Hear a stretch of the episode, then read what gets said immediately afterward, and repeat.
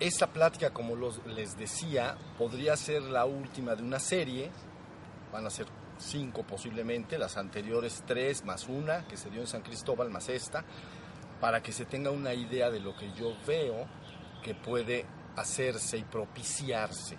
Se abre una posibilidad y las posibilidades no son más que eso, son posibilidades que el ser humano puede convertir en realidad o puede no, dejarlo pasar de largo y punto. Pero la posibilidad está abierta. Miren, Recuerden, vamos a dar un repaso de lo que hemos dicho en las anteriores y luego les digo algo más. Recuerden que hemos estado hablando de las tierras de Anáhuac o de Mesoamérica o de México. Fíjense bien, es prácticamente lo mismo. Y entonces hemos estado diciendo que es un lugar en el cual se han manifestado desde hace milenios culturas verdaderamente importantes, ya muy, muy registradas históricamente, los olmecas a la fecha, ¿no? 1000, 1200 antes de Cristo, a la fecha, sin querer ser riguroso en, en las cifras, no me gusta el rigor, nada más estoy dando una idea. Entonces, olmecas, ¿no? Dos eh, mil y tantos antes de Cristo, más o menos, y luego entonces Teotihuacán, ¿no? La siguiente cultura que florece. Mil años después, entonces recuerden, viene siendo Tula, donde ya se habla del rey tolteca Quetzalcoatl, ahí en Tula, entonces en el año 1000, eh, había un barrio, colonia o barrio, que era de los que finalmente se llamaron aztecas. Tenían ahí su barrio porque ellos estuvieron migrando a muchos lugares. Y de ahí entonces finalmente vinieron al, al centro, ¿no? Al lago de Texcoco, donde les he dicho que había cinco lagos, ¿no? Y el del centro, había dos abajo, uno en el centro y dos arriba. Y entonces en el lago de Texcoco finalmente, como ya todos conocemos por nuestra historia de México, se funda entonces México Tenochtitlan, ¿no? Porque el sacerdote que los andaba trayendo se llamaba Tenoch, pues México Tenochtitlan, los mexicas. Y pero no es más que una prolongación de Tula, o sea, es, es en el mismo periodo. Y ahí florece una civilización también enorme y grandísima, con todos sus todas las cosas que hay que admirar y todas las cosas que pueden ser la parte defectuosa de una civilización. Pero bueno, ahí se tiene. Todo esto, acuérdense que está guiado cuando se le estudia por lo que se podría llamar la conciencia de Quetzalcoatl. Yo quiero hacer hincapié en que esta palabra conciencia de Quetzalcoatl o Quetzalcoatl no quiere decir una deidad externa al ser humano lo que se está refiriendo es a, nuestro verdadero e íntimo ser, que aquí se llama así. Como en otra parte se puede llamar de otra manera. ¿Estamos? Entonces aquí se llama Quetzalcoatl, nuestro verdadero e íntimo ser, que de alguna manera está informando a, a, las personas a través de intuiciones, revelaciones, etcétera, lo que finalmente se conformó como una gran teología, ¿no? Y entonces esta teología ya lo habíamos platicado, se explica que la humanidad de los últimos cinco mil y tantos años, ciento y tantos años, entonces vivía en un quinto sol. Es una mitología, ¿comprenden? Y en ese quinto sol entonces, periódicamente esta conciencia iba revelando un avance en la civilización. Por eso se llama una teoría mesiánico milenarista. Quiere decir que hay un proceso mesiánico de una información que yo les afirmo que es de nuestro propio e íntimo ser, entonces de alguna manera eh, es como un mesías mesiánico milenarista porque en, este, en esta visión se repetía cada mil años. ¿Ok? Ya lo platicamos. Entonces da el banderazo hace cinco mil, hace cuatro mil entonces aparece el primer paso de la serpiente emplumada, luego el segundo paso en el año 2000, luego en el, año 1000 el tercer paso y así sucesivamente. No retorno, retorno es el, que sigue, pero los pasos vamos a decir. ¿Ya se entendió? Entonces 5000, 4000, 3000, no, 5000, hace 5000. Bueno, vamos a decir 3000 antes de Cristo. 2000 antes de Cristo, 1000 antes de Cristo, en el año cero, ¿no? Y luego en el año 1000. En el año 1000 entonces es lo que ustedes ya conocen como el rey tolteca Seacatl Topinzli Quetzalcoatl. Entonces, es como, es una visión en lo cual todos los pobladores de Anáhuac van recibiendo una información de nuestro propio e íntimo ser para ir conformando esta civilización. Y hay una idea por detrás. La idea por detrás es finalmente que Anáhuac o México lograra construir un glorioso destino. Yo se los dije así la vez pasada. Y este glorioso destino sería que México se convirtiera en una especie de altar o lugar donde se podría llevar a cabo una transformación cósmica o una transmutación literal del ser humano, un despertar espiritual colectivo y de la existencia toda. O sea, un paso determinante. ¿Sí se entendió? Siempre está informado por detrás esta conciencia buscando esto. Entonces cada mil años surgía una civilización, no se llegaba a ese punto, y entonces mil años después no se llegaba a ese punto, y sucesivamente. Entonces el último rey tolteca, Topinzli Quetzalcoatl, dice yo volveré, ¿no? Y entonces vuelve hasta a insistir, el ciclo se va a repetir, por eso hablé del tiempo circular. Si estamos hasta ahí, no, no, síganme hasta ahí. Bien, entonces, ahora lo que sigue es que en estos momentos, mil años después, del año mil, este, este, este rey tolteca nació en el 999, año mil. Pero el ciclo se repite año 2000, más menos, ¿entienden? Es, es el, el 12 de diciembre del 2012, cuando se cierra la cuenta de este ciclo. Entonces se dice, en ese año se abre una nueva oportunidad. Y entonces esa conciencia interviene nuevamente para lograr ese glorioso destino. ¿Sí se entendió? Ahora ustedes dicen, bueno, ¿qué es lo que pasó de un tiempo a la fecha, desde los aztecas acá? Hagan de cuenta que hay dos cuentas que se toman muy en consideración en los pobladores originales de Anáhuac. Una se llama la cuenta larga, que es esa, que se llama de los 5100 y tantos años, el, año el, el sol, el, quinto sol. Es una cuenta, una cuenta de tiempo. ¿Sí se entendió? Pero hay otra cuenta que se llama los ticú, que es Bolón y Uxcal-Ticú. Son dos periodos. Uno que se le, es otra cuenta. Y esa cuenta se le llama que se, se ve como un periodo nefasto, malo, oscuro, más o menos cercano a los 500 años, y otra propicia, luminosa, ¿no? llena de luz y progreso, de otros aproximadamente o cercano a los 700 años. Se llama los ticú. ¿Ya? ¿Hasta ahí vamos? Bien.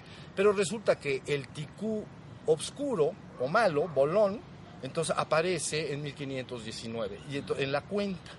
Entonces ellos saben de antemano que va a haber un periodo de 500 años, de acuerdo a esa cuenta, que es una cuenta obscura, obscura para las intenciones de lo, que, estoy hablando, de crear ese glorioso destino, redención de la humanidad de manera colectiva.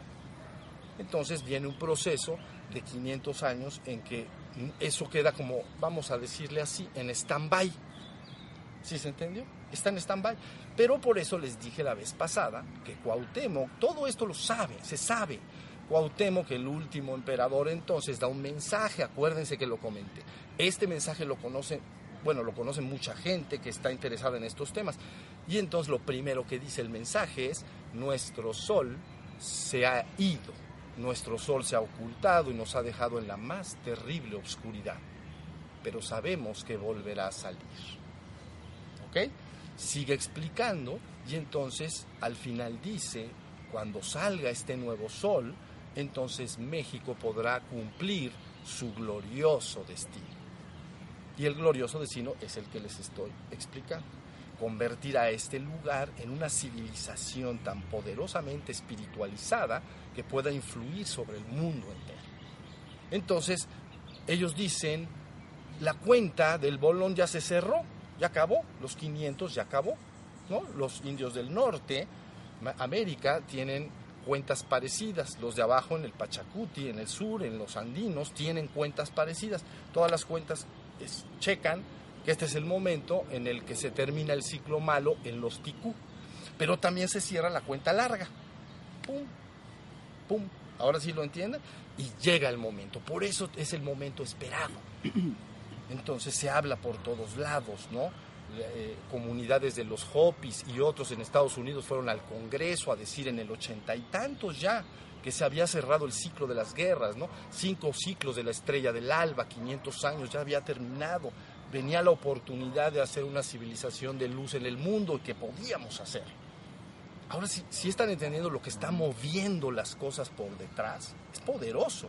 Porque a diferencia de otras culturas que tienen ciclos proféticos de este tipo, como por ejemplo la venida de Cristo, la parucía, ¿no? la segunda venida de Cristo u otras, no hay fijada una fecha.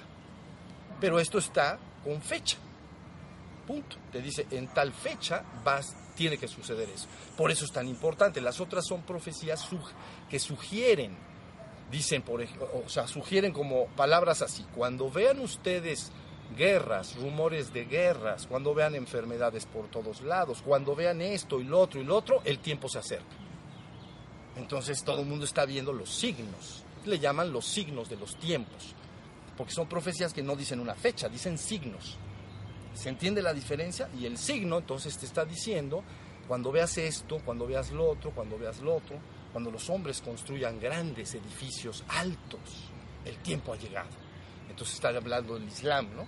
Habla de los edificios altos, en fin, todas las comunidades y todas las tradiciones importantes del mundo tienen su referente, pero ninguna, yo las conozco todas, ninguna dice fechas exactas, porque las comunidades de Anáhuac eran astrónomos, astronómico el, calendario, no astrológico, sino astro, cómo se comportaba la cuenta, ¿no?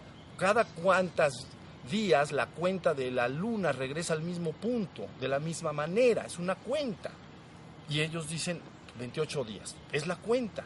Y luego el sol, y luego etcétera, y luego las constelaciones, ¿sí se entendió? Por eso es todo lo que vaticinan que puede suceder, entonces lo ven en función astronómica con fechas exactas. Y el concepto de Anáhuac, que ya les dije, es que el tiempo es circular, que las cosas se repiten. Porque ellos dicen, a ver, el invierno se repite, pues sí, se repite cada cuatro estaciones. Ah, ok, los ciclos de la luna se repiten, sí, los ciclos muestrales de la mujer se repiten, pues también, y etcétera, etcétera. Entonces dicen, ah, hay un ciclo de repetición, eh, no es un tiempo lineal. Si fuera un tiempo lineal, quiere decir esto que cuando tú abandonas este presente y te vas a un futuro, nada de lo anterior podría regresar a ti, nada. Ya no puede regresar a ti, porque ya te fuiste. ¿Sí se entendió? Pero si es circular, ¿no? En espiral ascendente, entonces regresan los mismos tiempos y eventos, porque la naturaleza trabaja a través de un sistema de ciclos y entonces en el tiempo se consume como un regreso. Está el ciclo de día y noche, ok, es un ciclo, pero tú lo concibes como que regresó el día. Tú amaneces y dices, ya regresó el día de ayer. Bueno, cambia, eh, no es idéntico, pero ya regresó. Entonces empieza a tener una concepción de que el tiempo es circular y cíclico o circular en, en, una espiral ascendente. ¿Sí me estoy explicando en esto? Por eso ellos dicen, el futuro será lo que fue el pasado con ciertas modificaciones. Y eso es así. Todos ustedes se paran en, la mañana y su día lo desarrollan más o menos como desarrollaron el anterior. Más o menos. Si tú trabajas en un, en un lugar, en una oficina, ni modo que te pares al otro día y te vayas a, no sé, a otra oficina en otro lugar. No puede ser, tiene que regresar el ciclo. Pero no es, no es idéntico, porque el universo marcha en un proceso ¿no? que se llama línea del tiempo. Trabaja hacia adelante. Tú hoy, te, hoy que duermas, mañana vas a amanecer domingo, no vas a amanecer viernes. Nunca te ha pasado eso. Y como a nadie nos ha pasado, quiere decir que macrocósmicamente marcha en una línea, no para atrás, para adelante. Pero se parece mucho al anterior. Se llama karma que se va repitiendo. ¿no? Todos tus todos tus actos mentales, verbales y corporales van diseñando tu mañana. Y entonces cuando llega el ciclo siguiente aparece. Estamos, si entienden lo que estoy, lo que estoy diciendo. Es por esto que ellos teniendo una visión del pasado de manera matemática y cíclica y repetida, vaticinan el futuro. Y dicen, en tal fecha tiene que suceder, va a regresar. Tan fácil como tú dirías, mañana a las 6.30 va a amanecer. ¿O qué dices? Posiblemente. Tú no dices posiblemente. Pero si es verás en lo pequeño, tiene que ser en lo grande. Entonces, más grande seguramente en, diciembre eh, entrará el invierno y va a ser frío. Diciembre, enero y febrero. Posiblemente no. Posiblemente sea un invierno tenue, cálido, pero lo más probable es que haga más frío que ahorita. Ya tienes un ciclo más grande. ¿Sí se entendió? Tu ciclo diario lo conoces tú muy bien. Ciclo semanal, ¿no? Pues este domingo yo acostumbro ustedes dirán, ir a comer con mis familiares, con mis amigos, salgo a un restaurante. Ah, entonces llega el domingo, se repite más o menos ese ciclo. A no ser que tú introduzcas nuevo karma, quiere decir nuevas acciones mentales, verbales y corporales que modifiquen ese futuro. Entonces con tus acciones sí lo puedes modificar. Dirá algo así como, no, siempre los domingos vamos a comer a tal restaurante, ¿no? Chalupas. Este domingo ¿qué te parece si comemos otra cosa? ¿No? O, no comemos, nos quedamos en la casa, ¿no? Rentamos una película, actos nuevos. ¿Ya vieron? Esos actos sí pueden modificar ese futuro. Si no modificas tus actos, se, vuelve a repetir.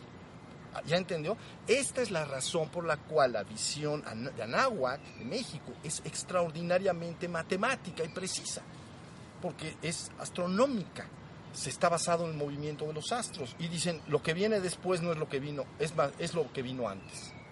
Punto. Así, así de fácil.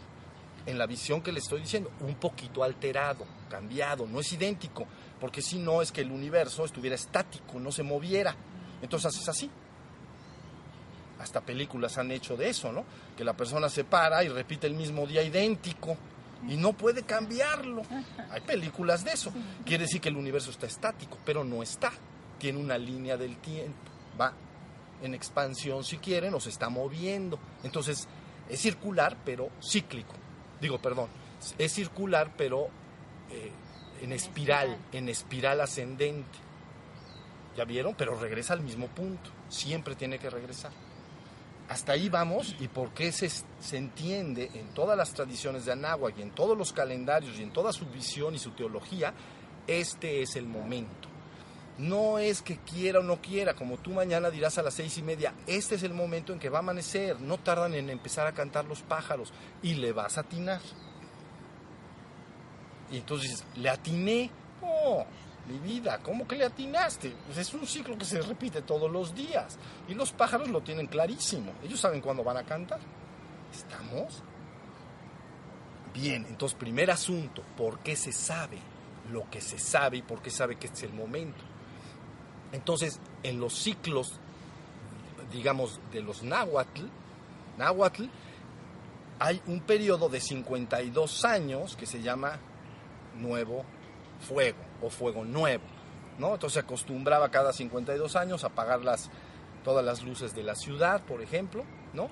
Se prendía ya a lo lejos en la montaña una primera luz de fuego y se bajaba y se prendían entonces toda la ciudad. Hermoso, ¿ven? Se repetía un ciclo cada 52 años. ¿Sí se entendió? Bien, pues en el ciclo de la conciencia de Quetzalcoatl, entonces ellos dicen, tiene que estar activo en un periodo de 52 años de 1987 a lo que corresponda que dijimos la vez pasada. Súmenle, por favor. 1987 más 52.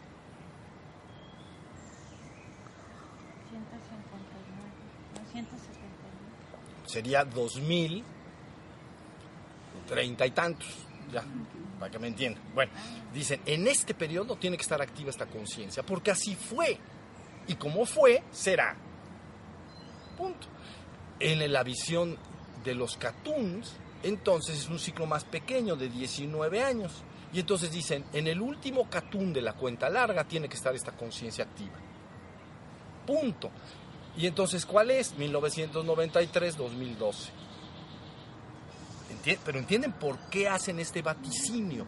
Porque no es más que un concepto de que se va a repetir. Por eso dicen, hace 5.200 años, una conciencia civilizadora que llamamos la conciencia de Quetzalcoatl inició un proceso de civilización en las tierras de Anáhuac y ha repetido cada mil años el ciclo.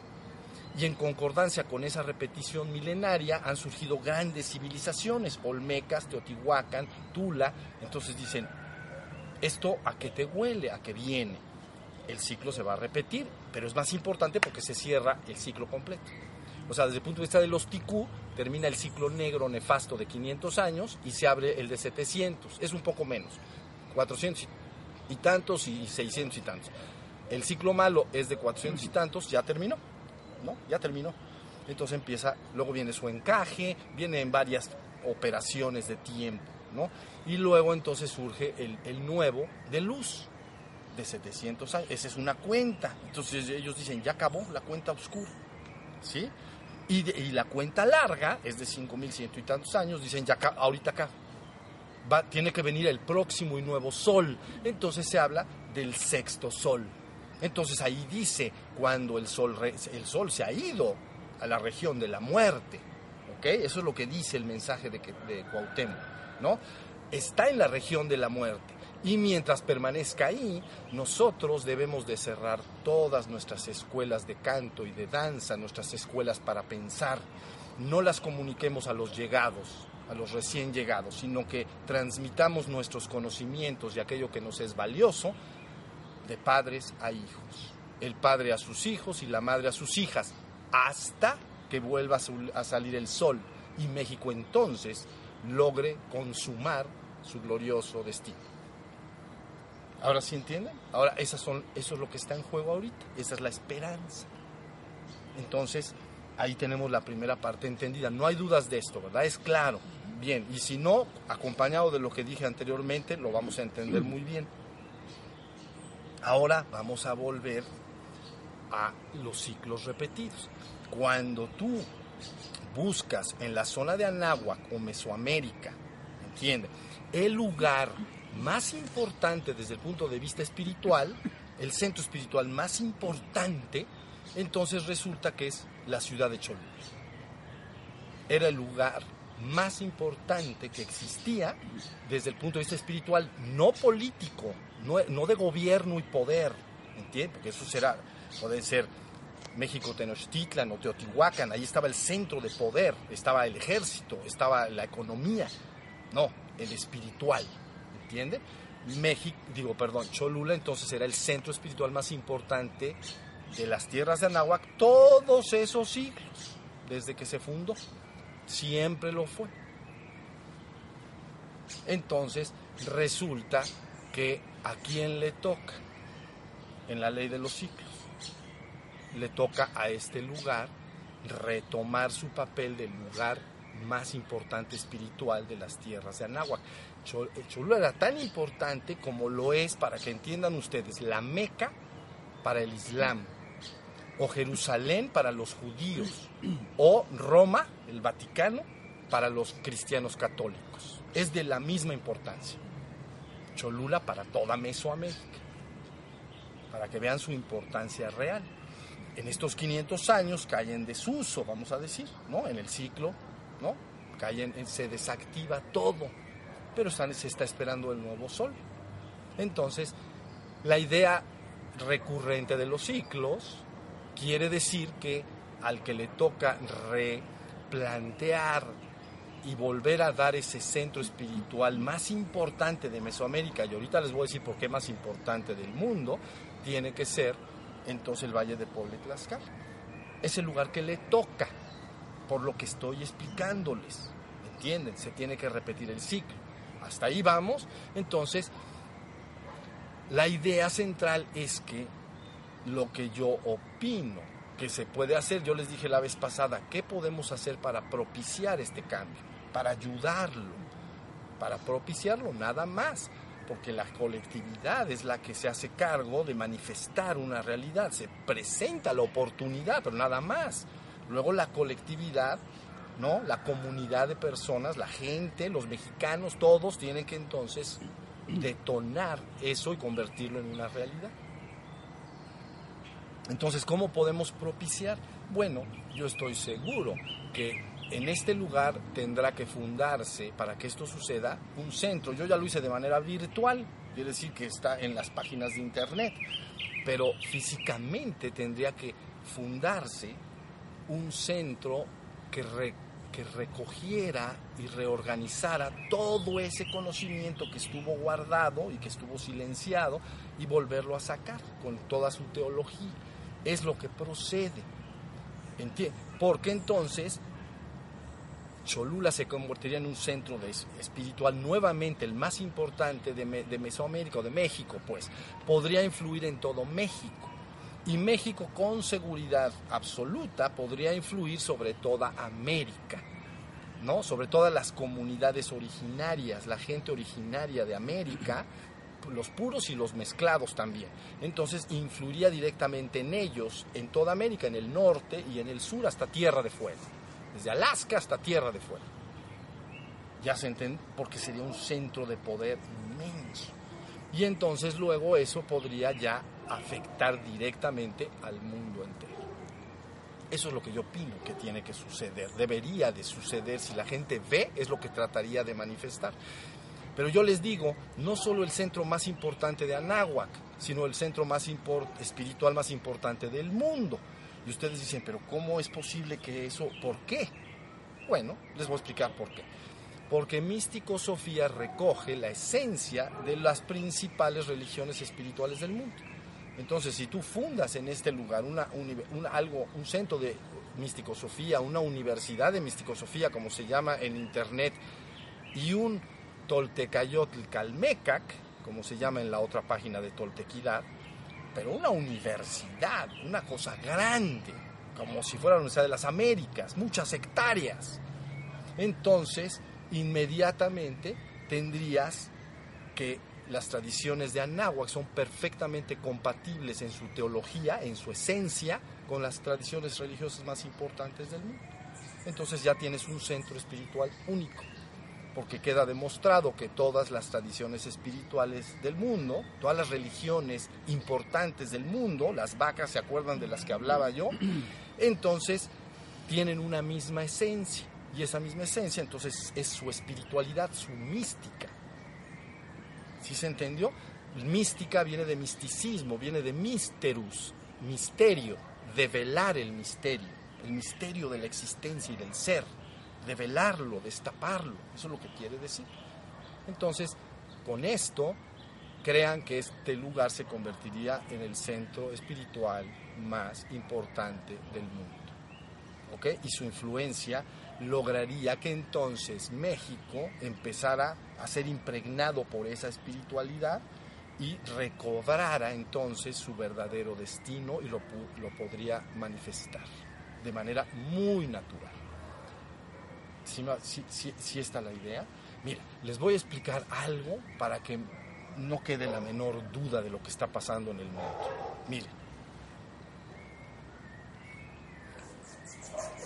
Hagan de cuenta que las principales religiones organizadas del mundo, síganme en esto porque es muy importante, las religiones eh, eh, organizadas más importantes del mundo, las que tienen más poder, entonces han iniciado un proceso de ecumenismo que se llama diálogo interreligioso.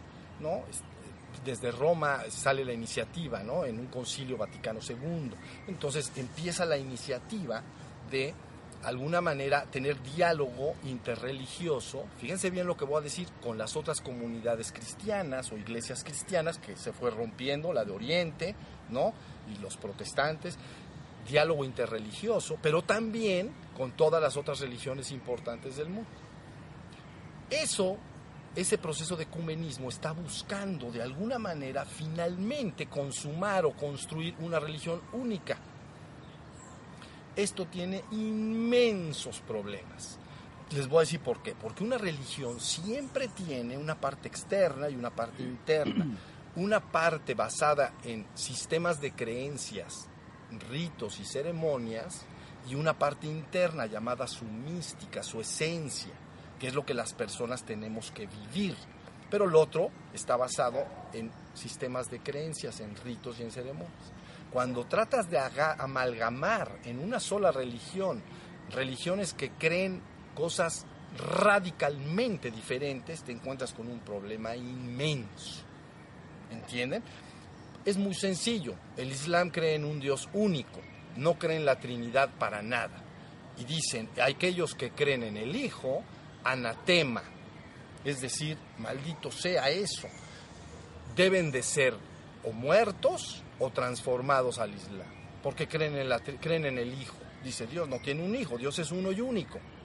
Nada más estoy hablando de dos de ellas, ¿no? Entonces, el Islam dice, Dios es uno y único y Mahoma es su profeta, ¿no? Y el otro dice, hay una Trinidad. Y ellos dicen, ¿cuál Trinidad? Eso, no, eso es un invento, ¿no? Niceno-constantinopolitano. En dos eventos. En dos este, oportunidades se juntaron en Nicea y en Constantinopla para definir su credo. Y entonces, en esa definición del credo, crea, queda el credo que ustedes conocen, crea la Trinidad asentada. ¿Ya entendieron?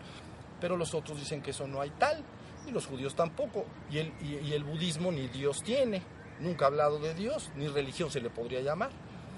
Entonces tratar de amalgamar esto es un trabajo inmenso, pero están trabajando en ello. Y finalmente con la idea de tener una sola religión y ubicarla, sospecho, en un lugar específico que es Jerusalén. Y entonces ahí podrías conjugar, si lo se logra, una sola religión organizada. Una, un sistema de creencias. No sé cómo le van a hacer, ¿no? Yo conozco los diálogos de unos y otros, ¿no? Los católicos han, en ese diálogo interreligioso han dejado de hablar del Hijo cuando es su parte más medular, hablan del Dios único, pero ya no hablan del Hijo, etcétera. Está muy complicado la cosa. Entonces, pero la idea que se tiene es amalgamar una sola religión y posiblemente y seguramente con el correr del tiempo fundarla y ubicarla en Jerusalén. ¿Ok? Y todo empuja entonces a que la humanidad tendría, síganme en esto, la humanidad tendría entonces un solo gobierno político, con una sola economía, una sola moneda, una globalización económica, un solo ejército bélico y una sola religión organizada. ¿Ya entendieron? Religión organizada, centro espiritual más importante del mundo. ¿Por qué? Porque yo trabajo sobre la esencia y jamás no, me importan los sistemas de creencias. Si alguien cree en la Trinidad o no cree en la Trinidad, a mí me es absolutamente lo mismo. ¿Entienden? A mí lo que me interesa es la vivencia directa, la mística de cada una de esas tradiciones religiosas y cómo lleva la experiencia de la persona para tener la conciencia de fundirse con lo divino, con tu verdadero y esencial ser, y que aquí llaman Quetzalcoatl, la conciencia de Quetzalcoatl. Aquí lo llaman así, allá lo llaman Cristo, allá lo llaman Buda, allá lo llaman Krishna o Rama. Es lo mismo para mí. Las palabras realmente no tienen gran importancia. Detrás de todas esas palabras está esa misma conciencia. Ahora sí se entendió. Bueno, pues eso es lo que yo veo. Entonces, esto puede lograrse, se necesitan muchísimas manos, muchísimas donaciones de dinero para poder poco a poco ir conformando esto si se quisiera hacer. Yo ya lo di de alta, o digamos, en las páginas de internet, yo ya lo, lo di como banderazo hecho. Ya están ahí, pero es virtual. Pero eso es lo que podría tocar se volvería algo muy poderoso porque toda la tierra de Anáhuac y toda América reconocería rápidamente por la ley de los ciclos que le estoy diciendo y de la repetición, ya están en el mismo lugar otra vez. Ahí está el centro, otra vez, como estuvo. Quetzalcoatl pasado, en el año 1000, es rey humano en Tula, pero da su enseñanza como avatar, entonces, avatar espiritual en Cholula. ¿Sí se entendió? Entonces, las recurrencias de los tiempos. Yo les dije que prefiero siempre mantenerme al margen de identificar esta conciencia con una palabra. ¿Entienden? Identificar nuestro verdadero ser espiritual, divino en esencia, decir, se tiene que llamar forzosamente Quetzalcoatl, o se tiene que llamar Cristo, o se tiene que llamar Buda. Más bien sería decir, los hombres han impuesto nombres sobre esta conciencia. Y nada más. ¿Sí se entendió? Pero bueno, eso es lo que yo veo. Y luego también dejé por ahí apuntado, ya finalmente, y los dejo descansar y podemos meditar, finalmente dejé explicado en una página que se llama José Antonio Ramón, ¿no? Ahí en, internet también, al abrirla hay una pequeña frase, ¿entienden? Pero la gente no presta atención lo que está viendo. La frase dice algo, son dos operaciones las que está explicando. Dice, mi, mi mensaje trae consigo el despertar espiritual de la humanidad y la ascensión colectiva y su ascensión colectiva hacia una región más elevada de ser. Son dos operaciones. Número uno, mi mensaje trae consigo el despertar espiritual de la humanidad, de toda la humanidad en su conjunto. Eso es una operación. Eso cumpliría la promesa de la venida del reino al mundo. Porque cuando se ha hablado de les traigo una buena nueva, viene el reino al mundo, lo que está diciendo en realidad es que tienen los seres humanos que despertar a su conciencia de seres, a su ser espiritual, y entonces manifestarían transitoriamente un reino en este mundo. Ha venido el reino al mundo. Entonces, eso es lo que dice esa primera operación, ¿no? Mi mensaje trae consigo el despertar espiritual de la humanidad. La segunda operación y su ascensión colectiva hacia una región elevada de ser. Su ascensión colectiva. Entonces, esa es la segunda operación. Una vez que la conciencia que ustedes llaman humana en el mundo ha despertado y ha logrado recordar su, su origen como ser, entonces manifiesta transitoriamente un reino en este mundo, un mientras tanto. Pero luego finalmente esa conciencia es ascendida y regresada a su esencia divina. Eso cumple lo que se conoce como el misterio de la redención. ¿Sí se entendió? El misterio de la redención. ¿Cómo va a ser la humanidad finalmente ascendida y regresada al Padre? ¿Sí se comprende? Esa segunda parte de la frase que yo he dejado ahí escrita es esa segunda operación porque las personas cuando despiertan espiritualmente de momento siguen en el mundo, entonces hacen un mundo mejor unos con otros, pero finalmente quieren regresar al Padre, quieren fundirse con el ser absoluto.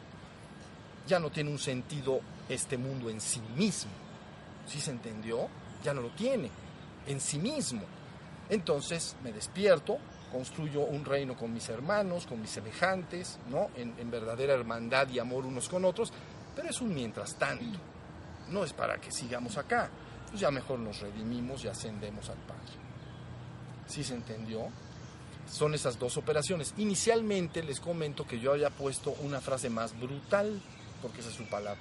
Yo había puesto ahí, mi mensaje trae consigo el fin del mundo y la ascensión colectiva del ser humano hacia una región más espiritual de ser. Entonces, está hablando del fin del mundo y no está hablando de la primera operación. Entonces resulta el fin del mundo. Pero antes de que venga el fin, tiene que estar el reino. ¿Sí se entendió? Por eso la promesa es la venida del reino al mundo. Y número dos, el fin del tiempo. ¿No? Entonces, para la ascensión colectiva de la humanidad. ¿Sí se entendió? No contemplo para nada ni puedo entender frases escritas por Pablo que dicen unos para salvación eterna y otros para redención eterna.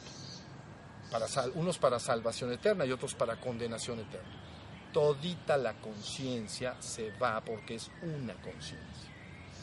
¿Entienden? Si quieren entender esto, para que haya una imagen, esta es una mano, tiene cinco dedos, pero es una mano y tiene cinco dedos. Si yo la meto en el agua y hay un pez ahí nadando, ¿qué vería?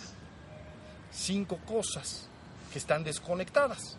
Ella él vería cinco dedos, pues. Pero no podría entender de ninguna manera que esos dedos pertenecen a una sola mano, porque su visión es abajo, su visión es debajo del agua, entonces tú metes ¿no? en una pecera, metes tus dedos y él nadaría entre los dedos y diría, he aquí cinco dedos, cinco cosas, pero nada podría saber de que esos dedos son uno. Bueno, son uno con la mano, entonces solo el que tiene la visión corregida puede saber que toda la conciencia humana que ahorita se conciben como miles de millones de individuos, esencialmente son uno. Entonces si tomas la conciencia, llevas a todo contigo. Ahí se cumple otra promesa. Cuando yo regrese y luego sea nuevamente levantado, llevaré a todos conmigo. Esas sí son palabras de Cristo. ¿Sí se entiende? Entonces, ahí tienen, hasta ahí lo que pueden escuchar hoy. Como con esto se tiene una idea ya muy clara qué es lo que se está haciendo y qué puede ayudar y propiciar. Cuando dijimos la vez pasada, ¿no? Como juego, debemos conspirar.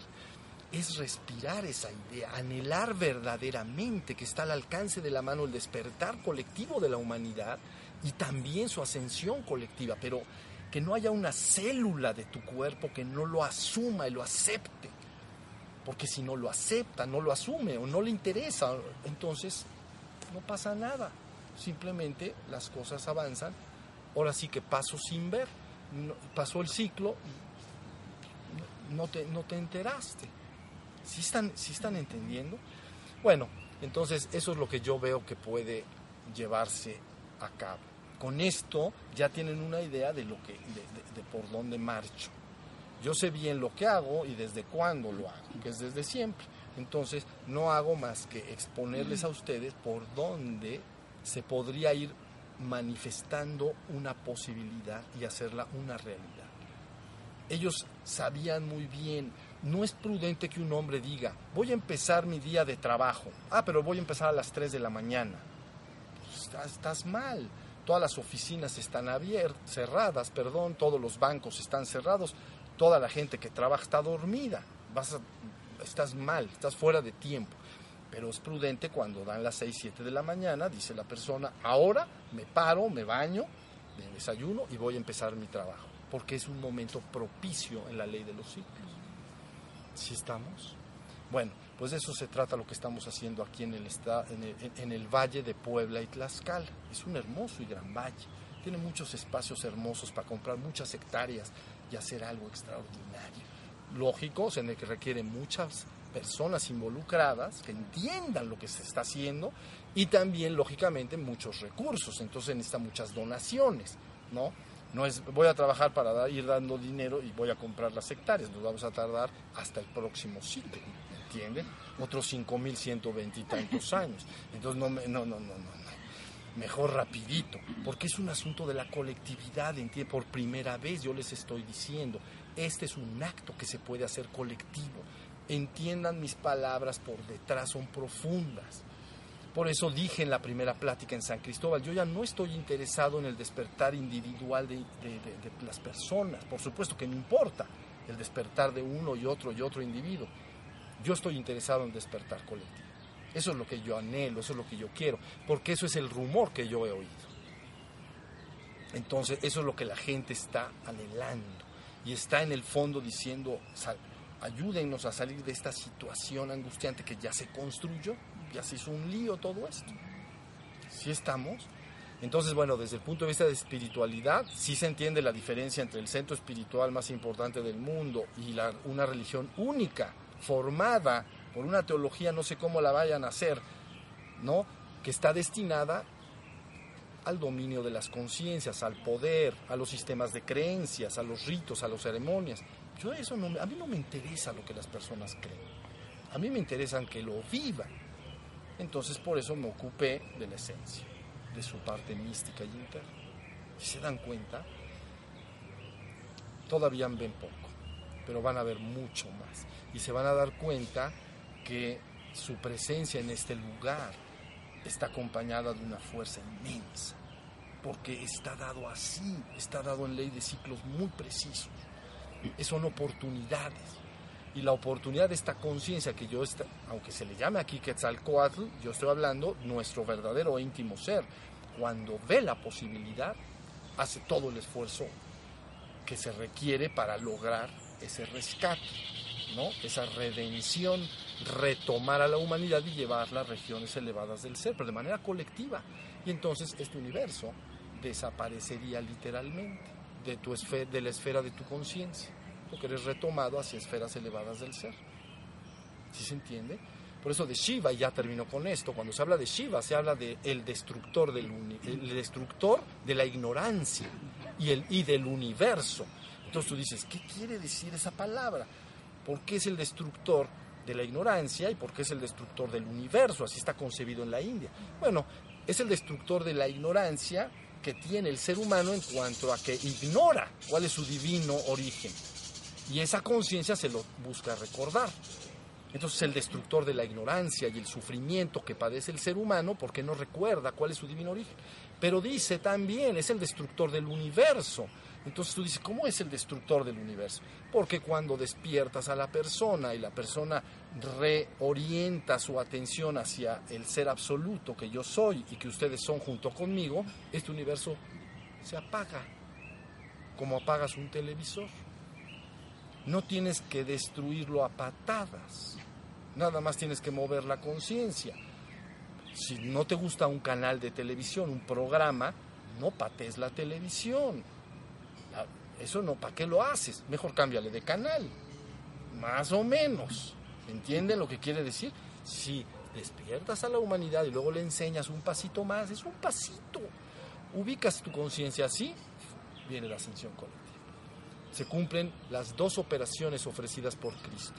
Una, la venida del reino al mundo. Y la segunda, llevaré a todos conmigo. ¿Sale? Bueno, pues ahora sí ya la tienen más revelada. Y a eso es a lo que me dedico y me he dedicado siempre. Nunca yo había hablado en estos términos hasta que me fui allá a San Cristóbal y finalmente dije, bueno, yo ya acabé todo y me dijeron, di algo.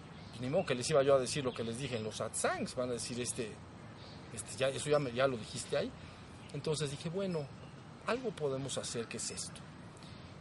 Y ahora con esta plática aquí, que suman cuatro, ya tienen un panorama más completo. Dentro de poco estará subido esta información entonces en YouTube y va a estar subido también en, este, en la página de Toltequidad, en un apartado que abrí que se llama Misión Quetzal. Misión Quetzal. Algunos de ustedes que estuvieron conmigo hace 20 años me escuchaban hablar de esa palabra, Misión Quetzal. Pero no era el momento, se estaban precipitando cosas y yo dije, yo trabajo en tiempo y forma. Entonces se desactivó todo, pero ahorita ya no hay que desactivarlo. Ahorita en todo caso hay que activar. ¿Sí se entendió?